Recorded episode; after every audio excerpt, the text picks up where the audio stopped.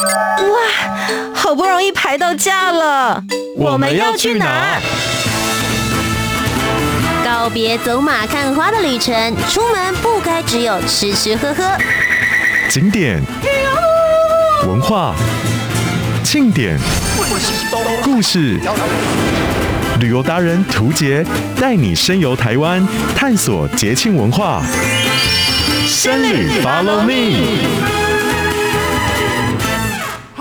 今天你要去哪里？欢迎来到深旅，Follow me，我是旅游达人涂杰，带你深游台湾，探索节庆文化。各位小旅客们，今天要带大家探索的地方是北台湾的猴硐以及三貂岭。其实说也惭愧，我本身呢是在高雄出生，然后小学之后我就搬到了新北市。我一直以为我对于我生长的地方，也就是北台湾、台北、新北，理论上我应该要非常非常了解。可是今天要带各位小旅客去的这两个位置呢，都算是我第一次去吧。今天要来跟我们一起讨论聊聊这些好玩的地方，以及他们的历史文化的，也是同时也是在新北长大的 Eason。Hello，大家好，我是 Eason。Eason，你对于猴硐以及三貂岭之前的印象是？哎、欸，我。跟图杰一样，我们是在高雄出生。那我一岁搬来台北，那也有点惭愧啊。就是大家会觉得说，啊，那你台北新北人，你应该对这边的景点很了解。但其实说真的，有一点点陌生。那以前对猴童的话，都会觉得说，啊，猫村，猫村最有名，嗯、是。所以我去过一次，基本上就是从火车站出来之后，直奔猫村。就没有去了其他地方了。哎、其实 Eason 有提到这个猫村，也可以跟各位小旅客们分享。今天要跟大家一起聊一聊的猴硐呢，其实它早年曾经是台湾煤矿产业的非常非常重要的城镇。那为什么会大家对它的印象会是猫村呢？因为它曾经被美国的 CNN 评选成为世界六大赏猫的景点。也就是所有喜欢猫的人都会跑到这里来，可是很妙啊，它其实是叫做猴童。对，以前其实根据当地就是这些产业界的大哥，就是这些矿业的矿工们，他们就是他们早期这边真的是有很多猴子的。哦，说到这个，其实在地人不会叫猴童，在地人是叫猴洞来称呼这个地名。嗯，因为以前并不是用这个一个石字旁，然后再加上一个童，他们以前不是用这个字，他们以前真的是用三点水一个洞。而且猴是真的猴子的猴，就是猴子的洞。那传说啊，就听他当地人讲说，以前在那边真的是有一个猴子的洞，有很多猴子生长在里面。嗯、但是因为后面呢、啊，就是变成煤矿重镇之后，很多人来了，那很多人来了之后会捕猴，所以就把猴子给吓跑了。嗯，那再来把猴洞这个名字改成现在我们看到的猴童，原因主要是因为。这边是矿坑嘛，就是采矿的重镇，嗯，所以对安全来说很重要。那矿坑最怕水，对，因为如果有淹水啊，很容易造成那个土石的崩落。那矿工在里面采矿的话，也会相对危险，所以就把这个洞的三点水给改掉，改成石头的这个部，就变成现在的猴硐。那么这个区块其实连接着的另外一个地方可以探索的就是三貂岭。我们会在下一集的节目当中跟大家分享这个区域又应该要怎么样子来玩，怎么了解当地的这些历史人文风景呢？这一集带着大家一起走猴头，马上就进入我们的热门旅游市。Top 热门旅游市。那么首先开始要跟大家分享，我们先从侯硐开始好了。嗯，侯硐刚刚前面一开始有提到了，它算是我们台湾的煤矿非常重要的一个产业重镇。嗯，那其实台湾的煤矿历史啊，我们真的最早最早追溯过去的话，应该可以从清朝的时候那个时候开始，在基隆的八斗子这边有一个第一个官方经营的煤矿。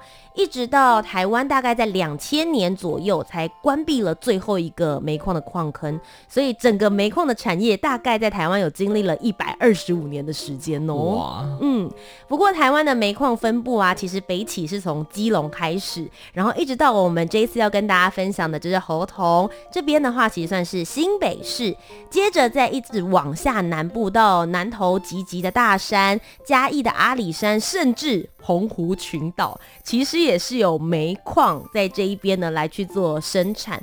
那因为交通啊跟煤矿品质相关的一些关系。所以其实台湾的煤矿当时最主要的开采地点是集中在苗栗以北的地区，而今天要跟大家分享的这个猴硐地区，其实当年生产量可以算是全台湾数一数二的哟。那当初的话，以猴硐生产的煤矿占了台湾的百分之七，嗯，而且所有的矿坑可能有几百个矿坑里面，呃，产量最高的矿坑就在猴硐。那这次呢，特别要来跟各位小旅客们分享猴硐，是因为我觉得，如果你是对于矿工或是矿业这个产业你是有兴趣的，因为刚刚前面有提到嘛。嗯整个台湾就是很辉煌，或者是有在进行这样子的开发开采，大概是一百二十五年左右的区间。可是现在台湾已经没有再继续做这件开采了，所以你很难去看到有人是做这个工作、做这个产业，或是实际走进去这些煤矿的矿坑里面去了解他们要怎么做。其实都是要从当年的那些退休的老矿工。对。从他们的嘴巴里面，甚至他们的记忆里面去了解。而侯童这边，其实我觉得他们现在算是整理的还蛮好，甚至这里呢还有一个矿工的文史馆。嗯，以前他们曾经所留下来的，比如说这个洗煤厂。或者是他们曾经留下来这些器具跟工具呢，他们也都做了一些改建，让我们能够轻松的进去参观，留下了一些文史资料。我觉得其实是很能够透过一天的时间，快速的去了解以前台湾的煤矿产业。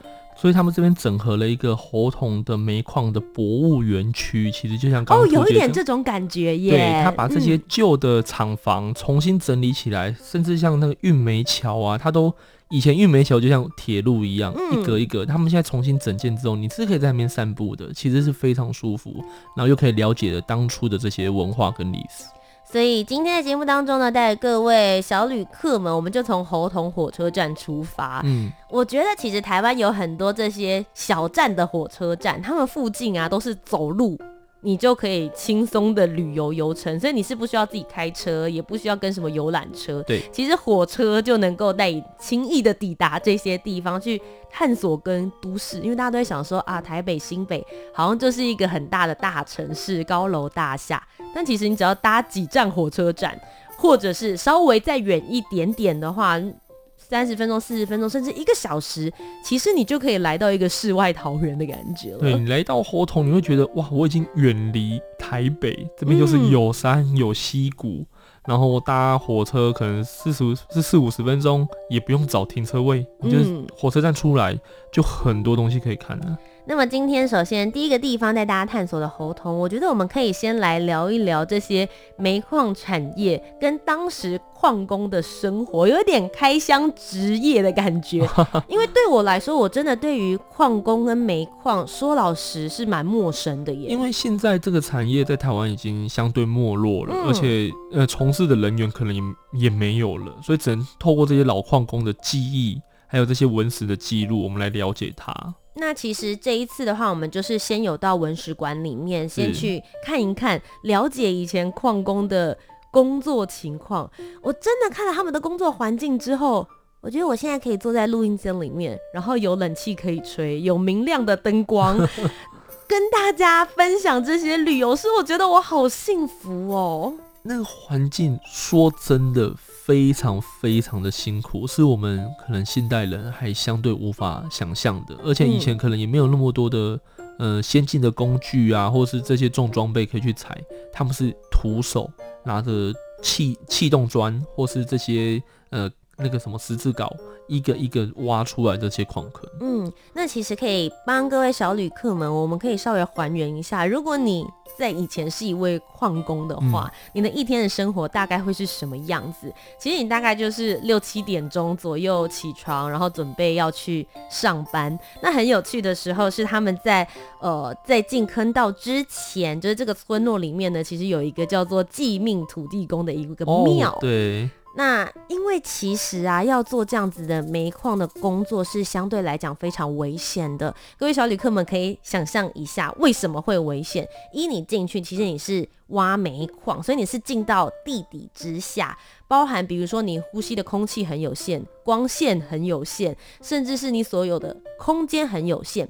除此之外，你在挖挖煤矿的时候，煤矿的呃，到底它以前是怎么生成？它其实是夹在石头与石头层的中间。嗯，以前这一块煤矿的话，可能是呃曾经是植物，然后经过了数百万年这样子地质啊、挤压啊、高温等等的状况，就变成了煤炭。所以它是在石头层跟石头层的中间。如果你要把它开采出来的话，其实你就必须要透过炸药。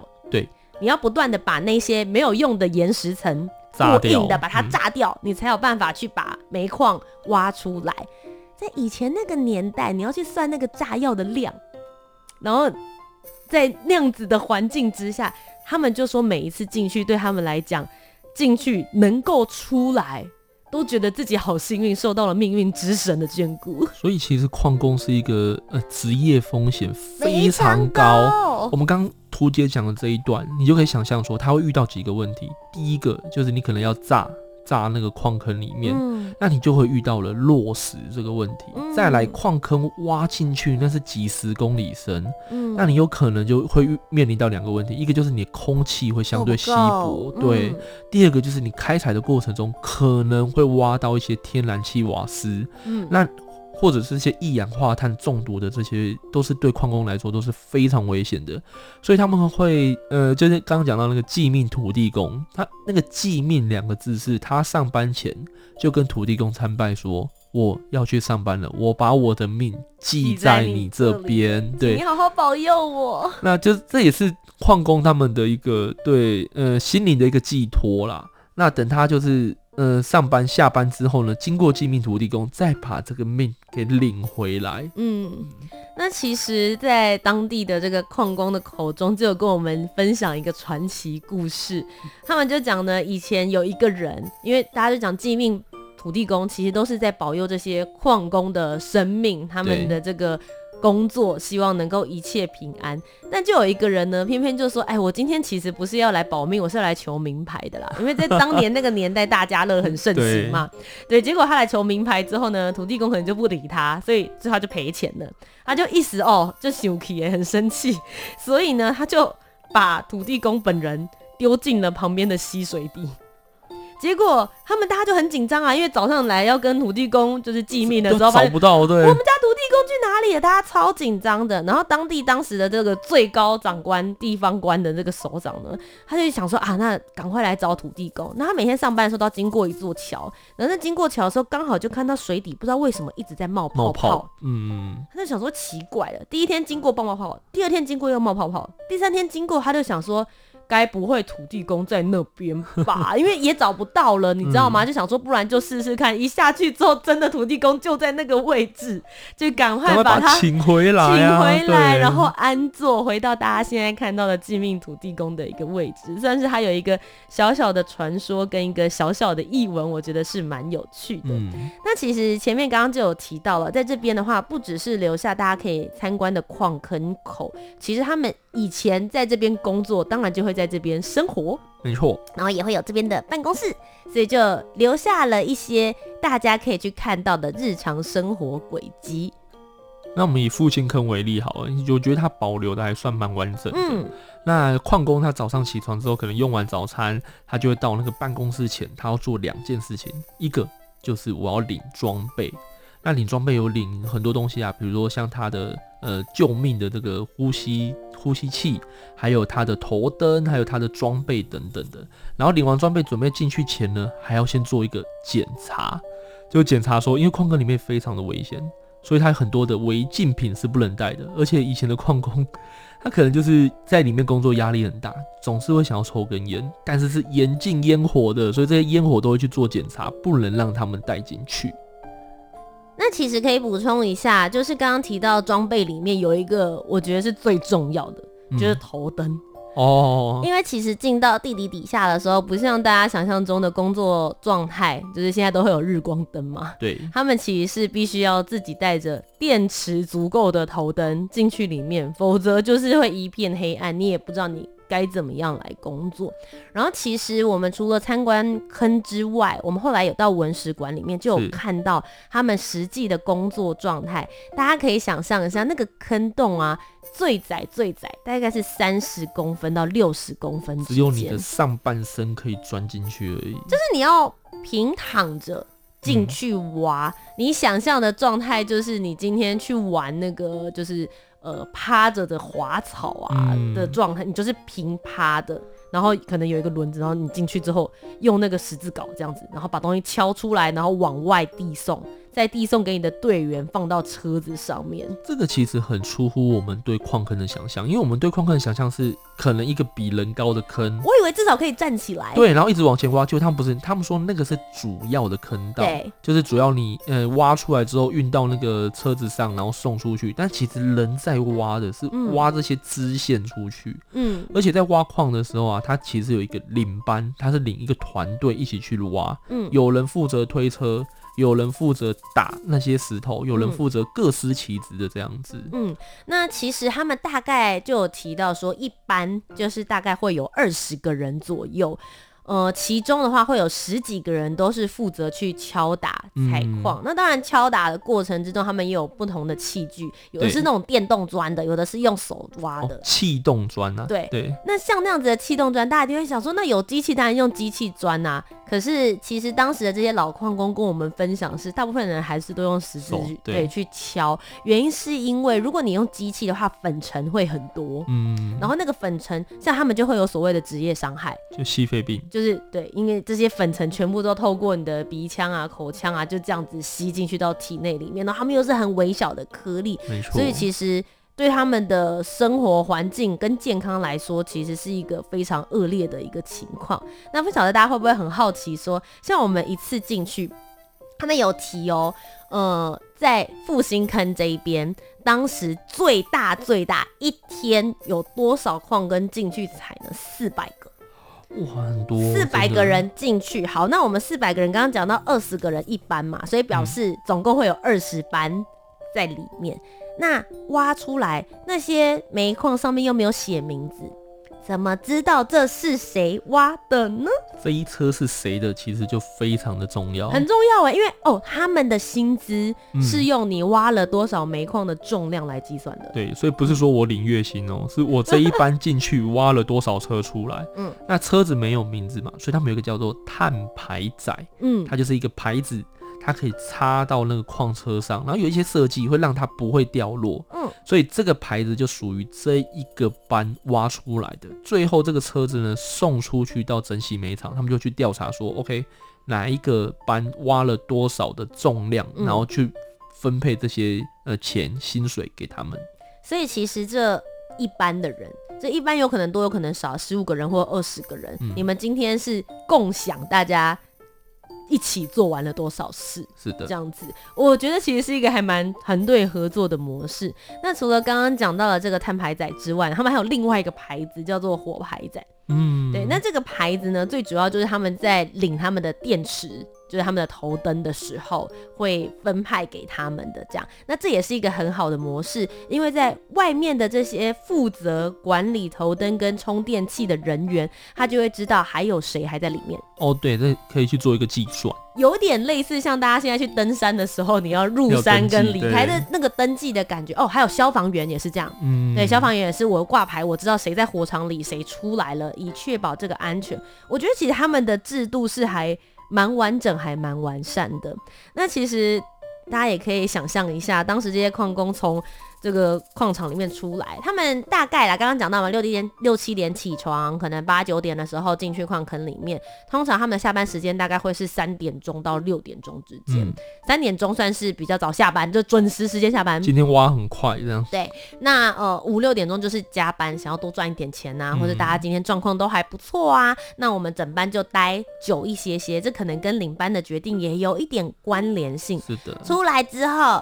一定都是黑黑臭臭脏脏的，对吧？因为哦，提一下，就像你去爬高山的时候，每可能一百海拔增加一百公尺会降低温度。你今天往下挖的时候也是，嗯、你距离海拔这个海床底下往下挖十公尺，大概会增加几度。所以那个时候。呃老矿工就有跟我们分享，他们的工作环境是大概约略在四十度左右的高温，而且里面是密不透风，而且你又做的是劳动的工作，所以、嗯、然后再加上你打里面没有冷气，没有电风扇，对，然后你打的那些矿之后会有一些黑黑的粉尘，就会直接呃附着在你的身上，嗯，所以出来之后就变成小黑炭人一个。那当然，他们就要找一个舒服的地方洗澡喽。对，他们其实有一个公共的澡堂，嗯、那那个澡堂你可以想象一下，它是很像当兵的那种方式。其实有一点点磕烂啊，就是大家烧好水之后，中间有一个大浴池，但那个池子你不能进去泡哦，你只能把水舀出来，然后再冲到自己的身上。我自己是觉得。很像是他们一开始跟我们说，这个地方就是我们的泡汤风旅区。一想到风旅，会想到日本的温泉呐、啊，结果不是、啊，或者是那种大型澡堂，对。可是你就可以看到他们当时的。生活真的是相对来说很苛难，那他们就讲嘛，因为身上太脏了，所以他们都会把水舀出来外面洗。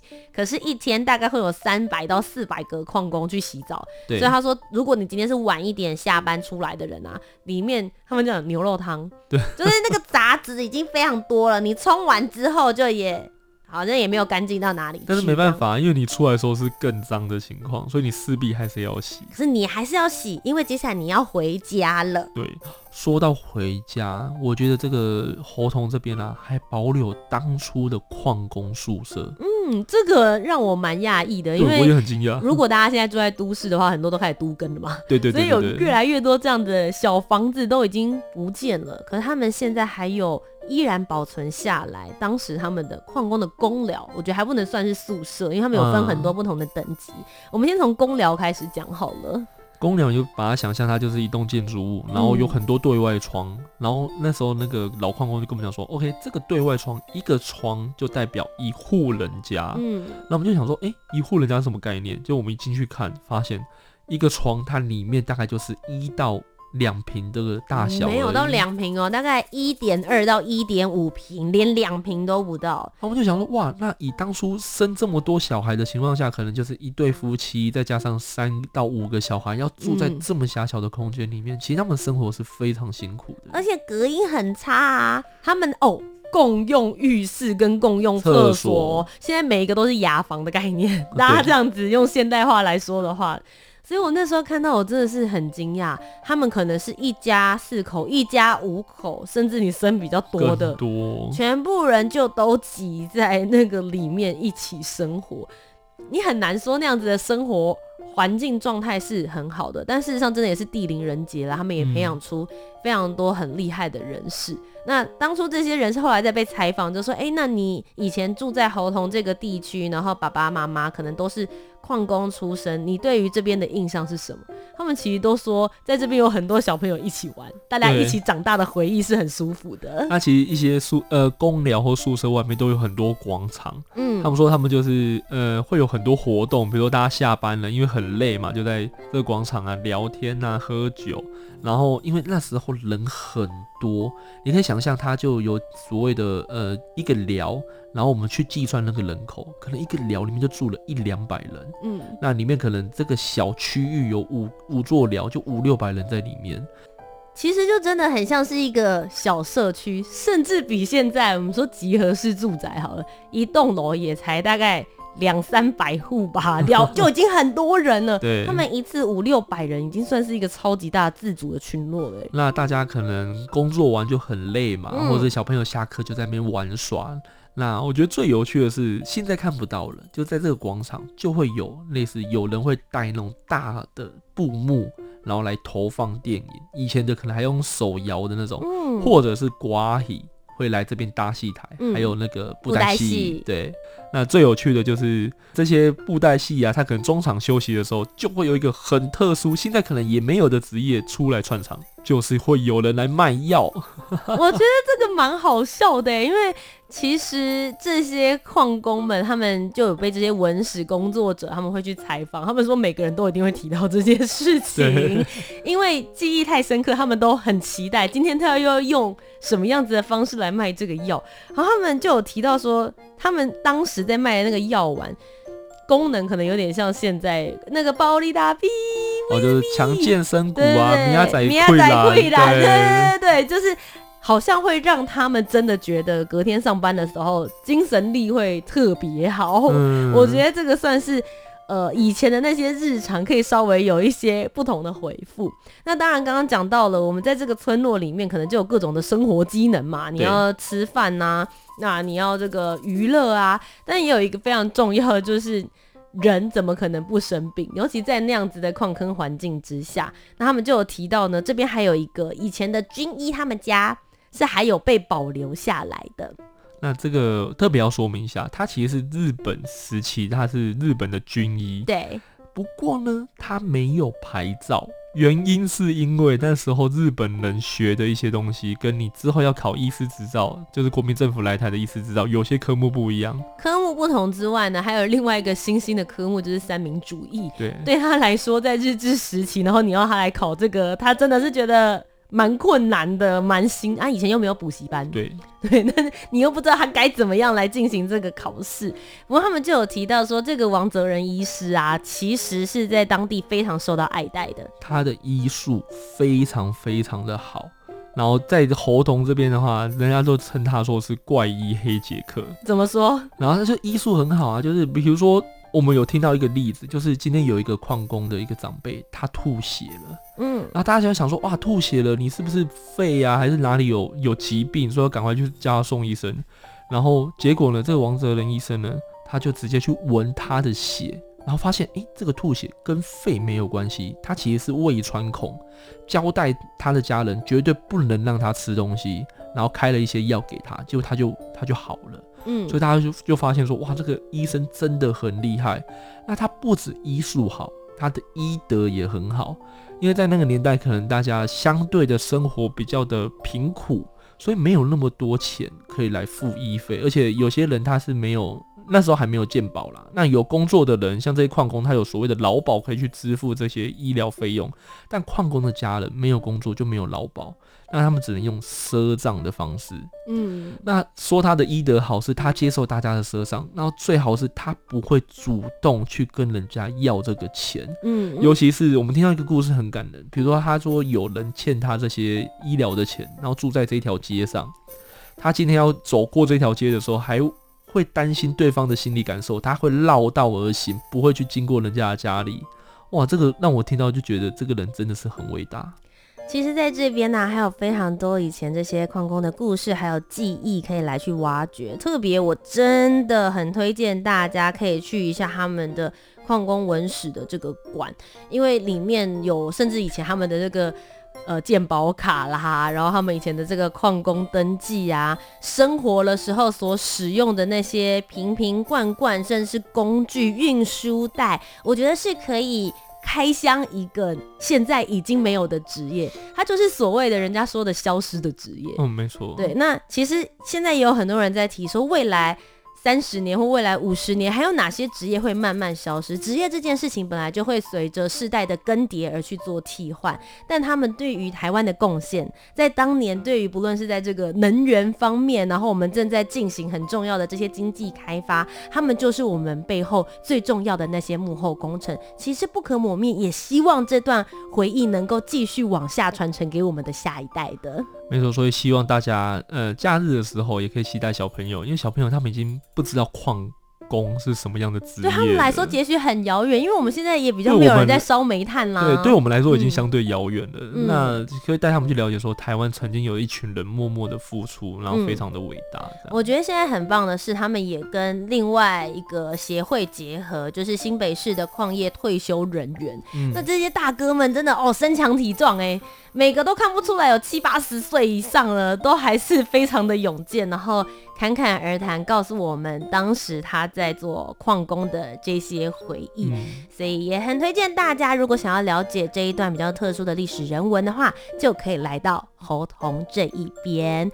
那今天的节目呢，只讲完了猴童，事实上呢，还想要跟大家好好的聊聊新北的另外一个地方，也就是三貂岭。那我们就下集节目的时候再带着。各位小旅客们一起留三 do 这个地方喽那以上呢就是今天的节目我是图杰。我是 eason 那我们就下周生理 follow me 再见喽拜拜拜拜。